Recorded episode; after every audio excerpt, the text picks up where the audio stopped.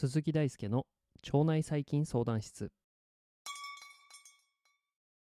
現役の腸内細菌研究者がお届けする腸内細菌相談室。室長の鈴木大輔がお届けします。複雑な腸内環境を理解するために必要な生物学の基礎を理解する本シリーズも、えー、第3回目に突入いたしました。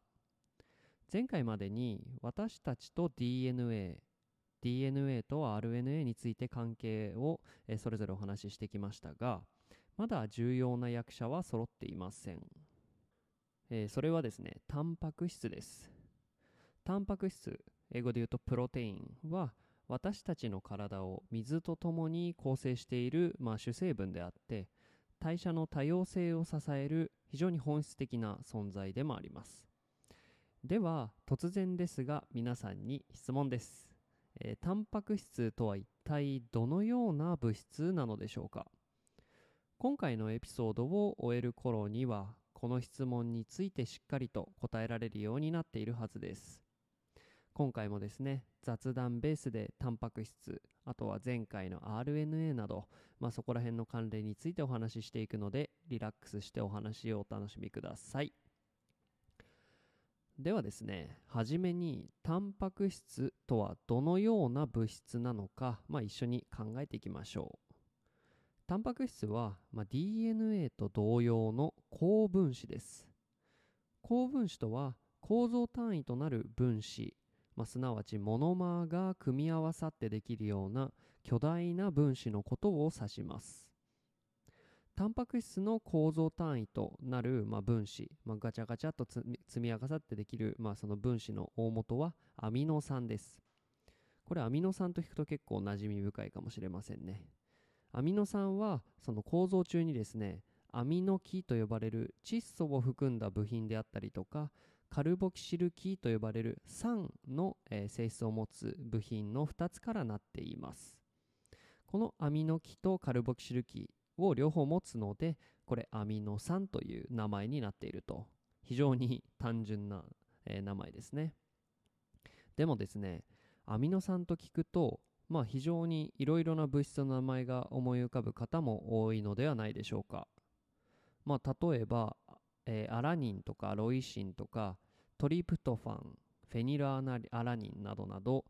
本当に実はですねこれアミノ酸という、まあ、構造上の性質、まあ、さっきで言うとアミノ基とカルボキシル基を持つという性質をまとめたグループに、まあ、たくさんの種類のアミノ酸が、えー、存在するというのが、えーえー、種明かしというか、まあ、そういうことなんですね。アミノ酸の多様性を生むのはアミノ基とカルボキシル基に次ぐ第3の構造側鎖まあそのそば、えー、側と側に側って言ったらいいのかな？に、えー、鎖と書いて側鎖ですね。です。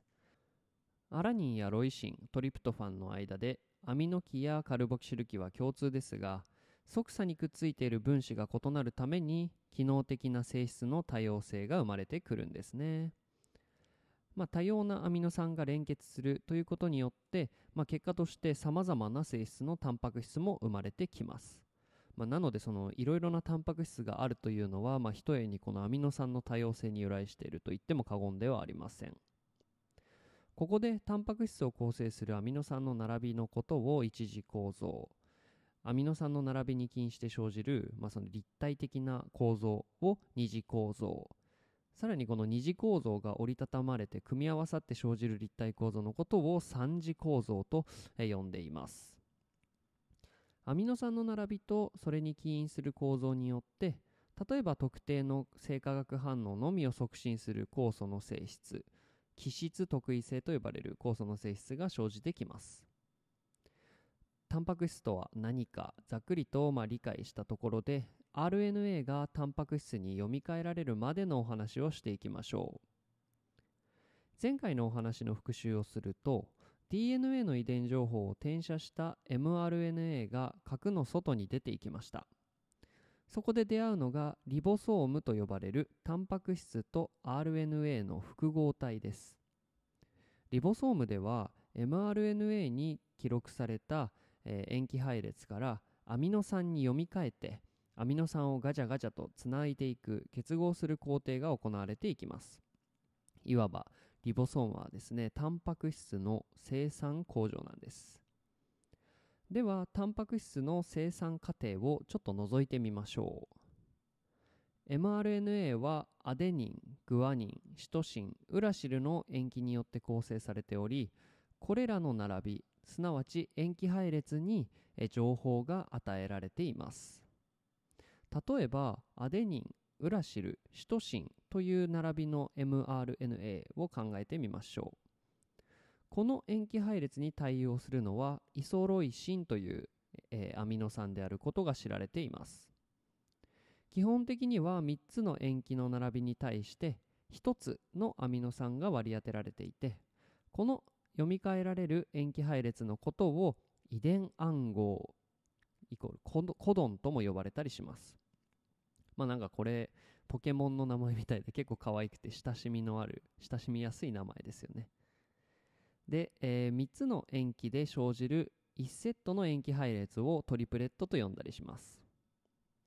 で塩基配列というまあコドン遺伝暗号をアミノ酸に読み替える工程をもう翻訳と呼びます。3つの塩基配列3つの塩基の配列ですね。が1つのアミノ酸に翻訳される。この工程を担うのがこのリボソームというタンパク質と RNA の複合体なんですね。コドンとアミノ酸の対応はですねコドン表というもう過去の科学者の英知の結晶にまとめられているので、まあ、もし興味ある方はググってみてください、えここで、え3つの塩基には4種類の塩基。まあ、どういうことかっていうとさっきのトリプレットですね、えっと、3つの塩基で1つのアミノ酸に対応するのでそれぞれの塩基3つの塩基には、えーすなわち4種類の塩基アデニン、グアニン、シトシン、ウラシルのいずれかが入り得ます。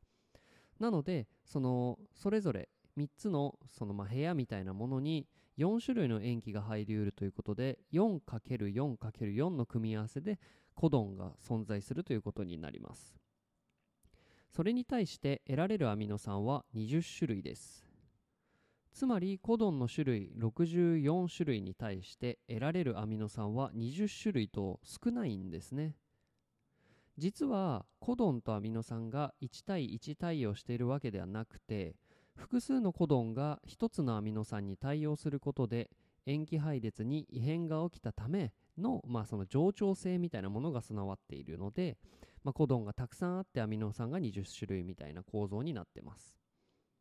ちなみにタンパク質が作られる際にはアミノ酸がリボソームに運ばれてくる必要もありますよね。mRNA だけではなく。でそこについたアミノ酸が、まあ、実際にその指令を受けてガチャンとつながっていくと。でここで登場するのが転移 RNA トランスファー RNA です。tRNA トランスファー RNA につながれたアミノ酸がリボソームに運搬されることでタンパク質は伸長していきます。つまり伸びていきます。ここまでお話ししてきた一連の流れが誰に教えられるわけでもなく進化によって生み出されてきました、まあ、こういうところになんか生き物の神秘性みたいなものを感じざるを得ないって感じですかね。で、えーまあ、最後になんですが、えー 16S リボソーマル RNA 遺伝子というものについてもお話ししておこうと思います、まあ、今後の研究紹介などでよく出てくると思いますのでちょっとリボソームのお話を復習するとリボソームは、まあ、タンパク質を作る、えー、と RNA からアミノ酸への読み替えを行う翻訳工場のような場所でした。で、まあ、このリボソームはですね複数のサブユニットと呼ばれる構造が結合することによって成り立っています。でまたこのリボソームは真核生物つまり核を持つ生物と原核生物核を持たない生物によってその構成が異なるということが知られています。腸内細菌つまり原核生物の場合にはリボソームは 16S リボソーマル RNA という、まあ、RNA を含んでいますリボソームはコドンをアミノ酸に翻訳してタンパク質にする非常に重要な部品ですよね。まあ、重要な部品に突然変異が入って仮に継承されていくと、まあ、子孫の存続には非常に致命的になると。ということでリボソームの変異は小さくなるような選択圧が働きます。つまり、えー、リボソームに変異が入ってくると大きな変異が入ってしまうと生き延びることができません。さらに別の言い方をするとリボソームを構成する 16S リボソーマル RNA をコードしている遺伝子の配列は世代を超えてあまり変化していかないんですね。えー、とは言っても、まあ、少しずつ致命的にならない範囲で、えー、遺伝子変異は蓄積し、細菌種の分岐とともに多様な配列を持ってきます。変化しにくいが変化している場所もある絶妙な 16S リボソーマル RNA 遺伝子領域に着目することでですね塩基配列から細菌の分類を行うことが可能になってくるんですねこれが人の腸内細菌の系統組成解析などに、まあ、16S リボソーマル RNA 遺伝子が用いられるようなゆえんとなってきますということで、えー、最後にですねここまで3回のエピソードの流れを確認してみます私たちがまあ生きる上で必要な遺伝情報はすべてゲノムに含まれています。ゲノムの、えー、記録媒体は DNA という物質でした。えー、DNA は RNA に転写されて、ついでアミノ酸に翻訳されることでタンパク質が生み出されます。このですね、DNA から RNA、RNA からタンパク質の遺伝情報の流れのことをセントラルドグマと呼びます。すべての生き物に共通する遺伝情報の流れです。しかしですね、これ面白いことにセントラルドグマを壊す生き物もどきのやつがいたりします。それがウイルスです。ウイルスは逆転写酵素と呼ばれる酵素によって RNA から DNA を合成するつまり DNA から RNA の逆の流れをいきます、えー、このお話はまた機会があればしてみたいと思いますえー、ここまでお話を聞いた皆様であれば DNA、RNA、タンパク質の関係性や 16S リボソーマル RNA 遺伝子とは何かご理解いただけたのではないでしょうか、えー、次回は、えー、タンパク質などの部品が組み合わさってできる細胞についてのお話をしていきたいと思います。えー、腸内細菌のわからないに答えるために腸内細菌相談室は存在します。わからないこと難しいこと紹介してほしいことがあれば Twitter や Instagram ノートコメント欄にてメッセージをお待ちしております読んでほしい論文リクエストもどしどし待ってますそれでは本日も一日お疲れ様でした。